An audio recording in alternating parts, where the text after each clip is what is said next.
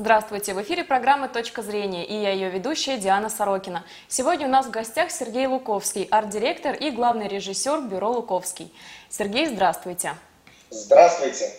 Мы поговорим о стандартах красоты, а, какие они сегодня и кто диктует моду.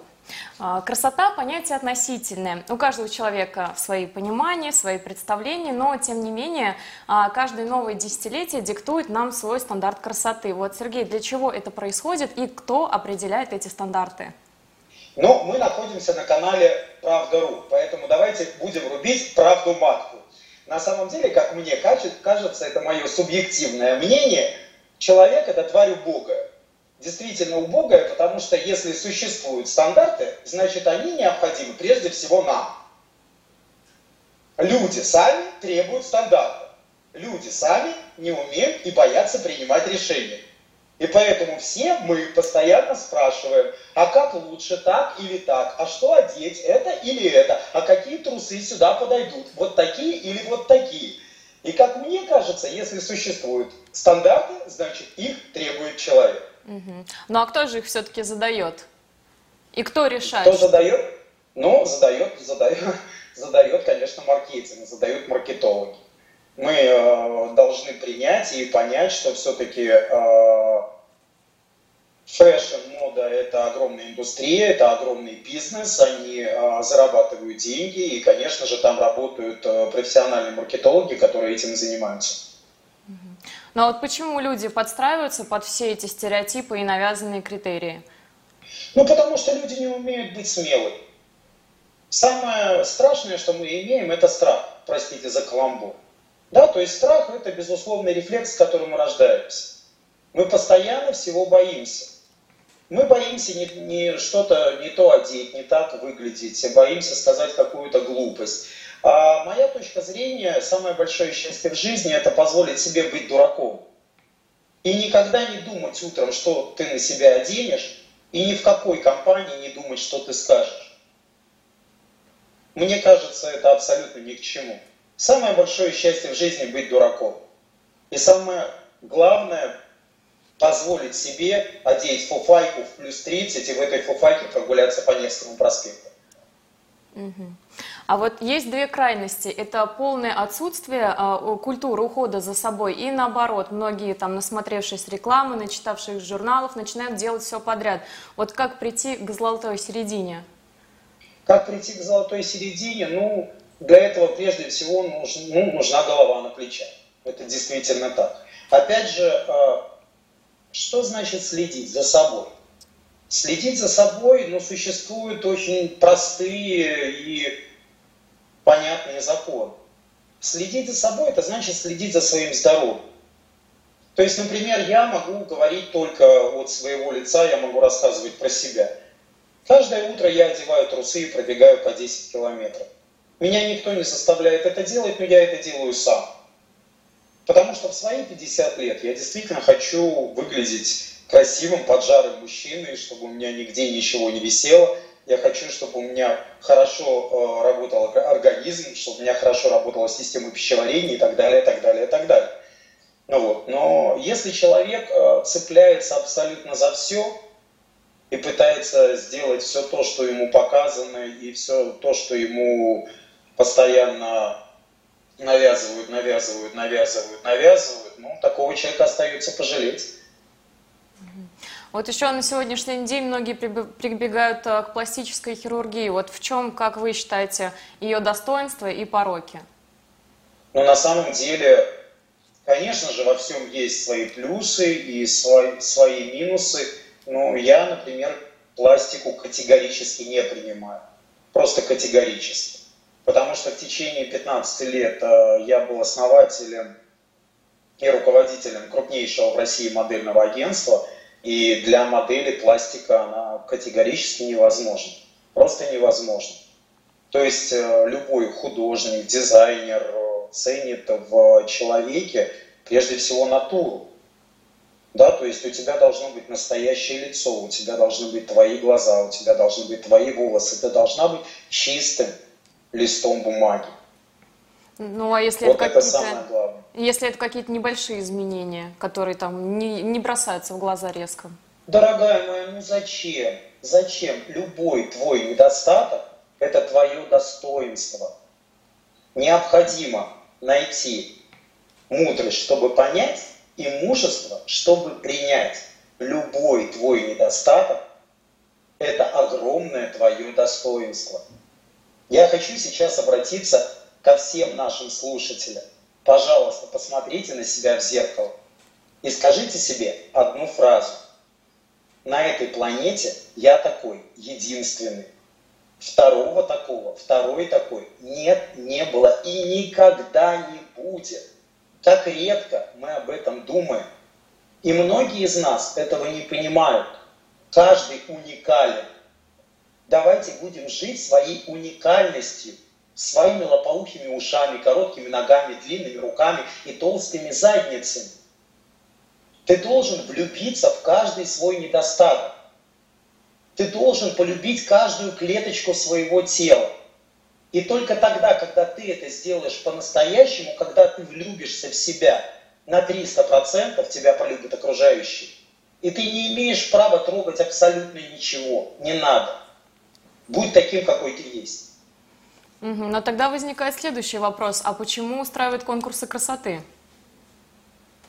Опять же, я считаю, что это э, история для убогих людей.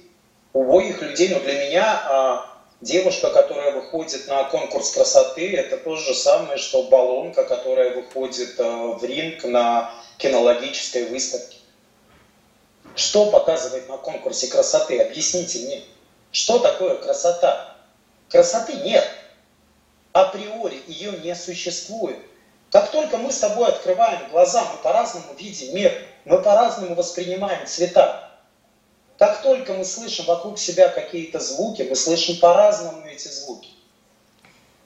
Поэтому выходите на какой-то конкурс красоты, чтобы тебя кто-то оценивал. Зачем? Тебе нужна только твоя оценка. Ты сам должен оценить себя. Но какова... Для чего конкурсы красоты?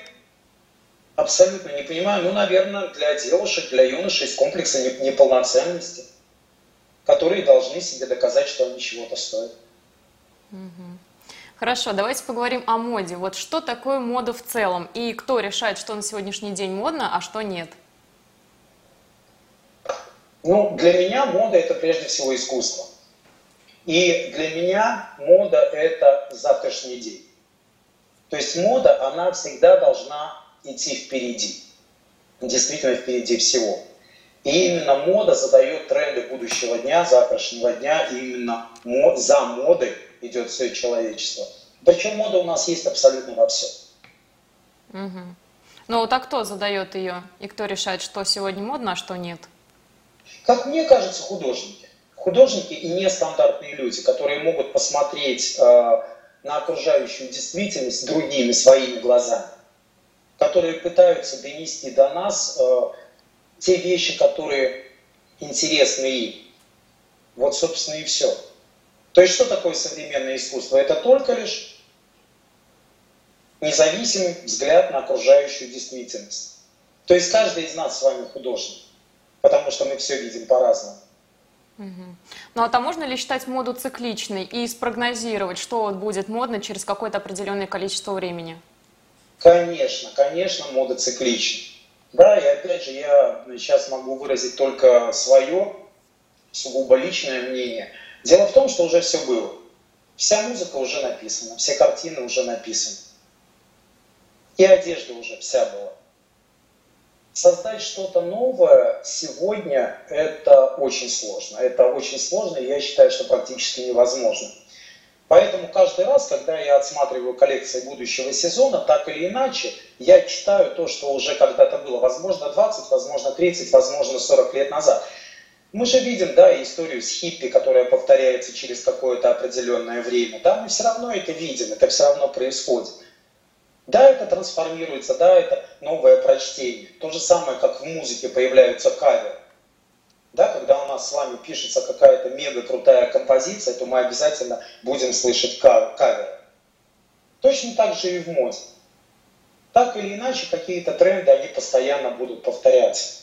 А как вы думаете, если какие-то вещи, которые модно были когда-то или вот на данный момент, но они уйдут в небытие и больше никогда перестанут быть модными? Ну вот я расскажу про себя. У меня есть такая привычка, я э, донашиваю одежду ну, вот просто до дыр. Я очень люблю спортивные костюмы, причем я люблю японские бренды. Если я покупаю себе спортивный костюм, я буду донашивать его до дыр, просто до дыр. И вот в определенный момент это произошло, ну, наверное, лет 8 назад, когда я одел на себя драный спортивный костюм, я посмотрел вокруг и увидел, что многие люди ходят реально вот в таких дырявых драных спортивных костюмах, которые они купили вчера. Да, то есть появился такой тренд, и появилась вот такая вот история, когда появились вот такие вот модные вещи, которые действительно застё застираны, затерты. Ну, то же самое, та же история с драными джинсами. Нет, но я как раз спросила то, что уйдет вот действительно небытие и никогда больше не будет модным. Какие-то вещи конкретные, на ваш взгляд? Ну, наверное, уйдет то, что не нужно. То, что нам никогда не понадобится. Это что? Ну, мы на, на самом деле тут можно очень долго разговаривать, да, и можно смотреть. А, я, например, а, видел выставку старинного нижнего белья, которая была здесь у нас в Петербурге, ее привозили из Парижа. Я, например, был поражен, когда я видел а, белье 18 века, нижнее белье и женское, и мужское. И я видел мужские корсеты, и я видел женские корсеты я видел эти роскошные панталоны, то есть э, старинное нижнее белье было у них сделано лучше, чем наша верхняя одежда сейчас. То есть нижнее белье это реально было произведением искусства. И давайте посмотрим, во что сейчас превратилось наше нижнее белье. Это очень простые вещи, причем те вещи, которые мы уже не носим под одеждой, а мы их носим сверху. И те же самые топы, и те же самые трусы. Пожалуйста, одевай топ, одевай лайковые трусы, выходи на улицу. Это уже не нижнее белье.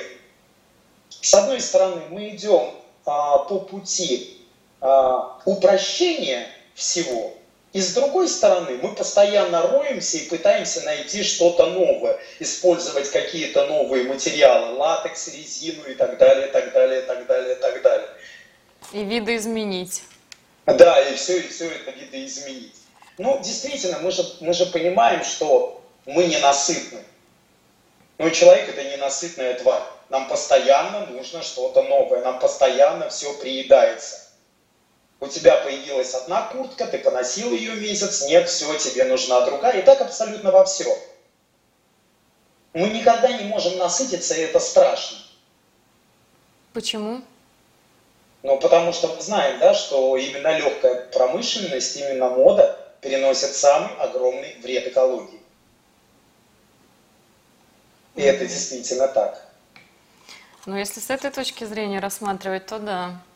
А вот, но сейчас существует множество движений и направлений, которые, наоборот, пытаются уйти от стандартов э, и стереотипов, навязанных обществом. И вот, например, такое движение, как бодипозитив. Вот как вы к этому относитесь? И ну, принимать себя таким, какой ты есть, это, конечно, хорошо, но если речь идет о избыточном и лишнем весе, то это прежде всего вред здоровью. Вот как так, в таких направлениях?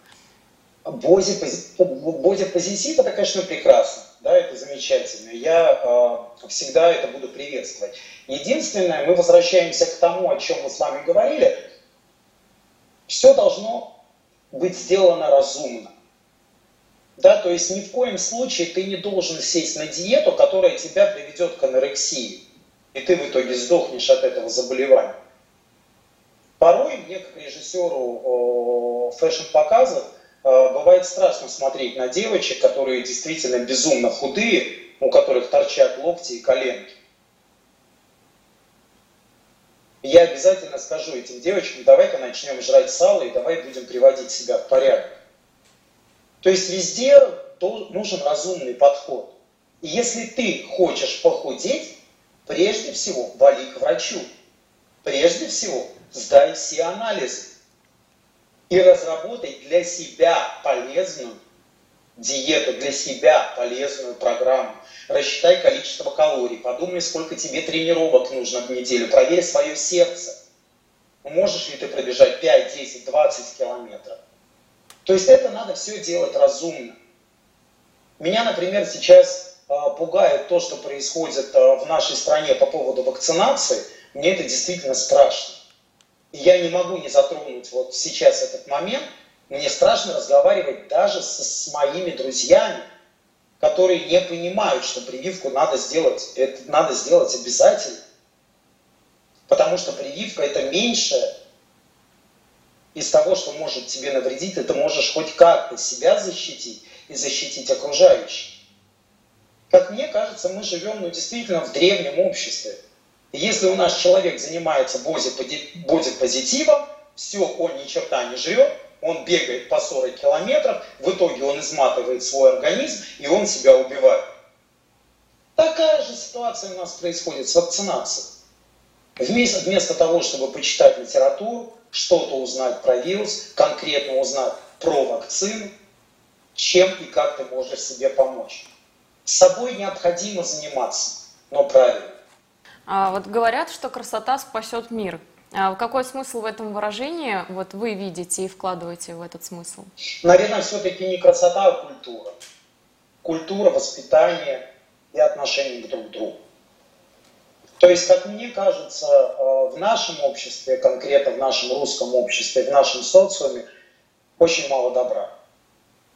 Очень мало добра. Мы э, всегда э, умеем обосрать, но никогда не можем поддержать.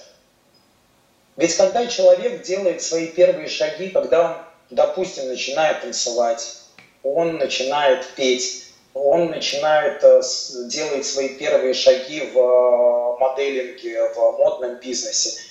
Этому человеку необходимо единственное – это поддержка. И ты должен сказать этому человеку, молодец, вперед, вперед, вперед, иди, двигайся. Сегодня плохо, завтра будет лучше, послезавтра будет еще лучше. В итоге ты добьешься результатов и ты станешь гением. А у нас, к сожалению, такого нет. У нас умеют обсирать, но не умеют поддерживать. И мне очень больно, очень больно это видеть. Угу. То есть, по-вашему, тогда, если резюмировать ваши слова, можно сказать, что красивый человек – это человек, который красив внутренне? Нет, красивый человек – это эгоист. Эгоист с большой буквы. Тот, который любит себя и живет только для себя, не обращая внимания на мнение окружающего мира отвергая абсолютно все стандартные стереотипы. Угу. Но эго... Вот этот человек красив. И не важно, как он выглядит. Но эгоист не может быть тогда добрым. Вы же сами сказали, что у нас сейчас не хватает таких качеств в человеке. Человек любит... Почему же? Ну, потому Почему что он любит себя. может быть добрым?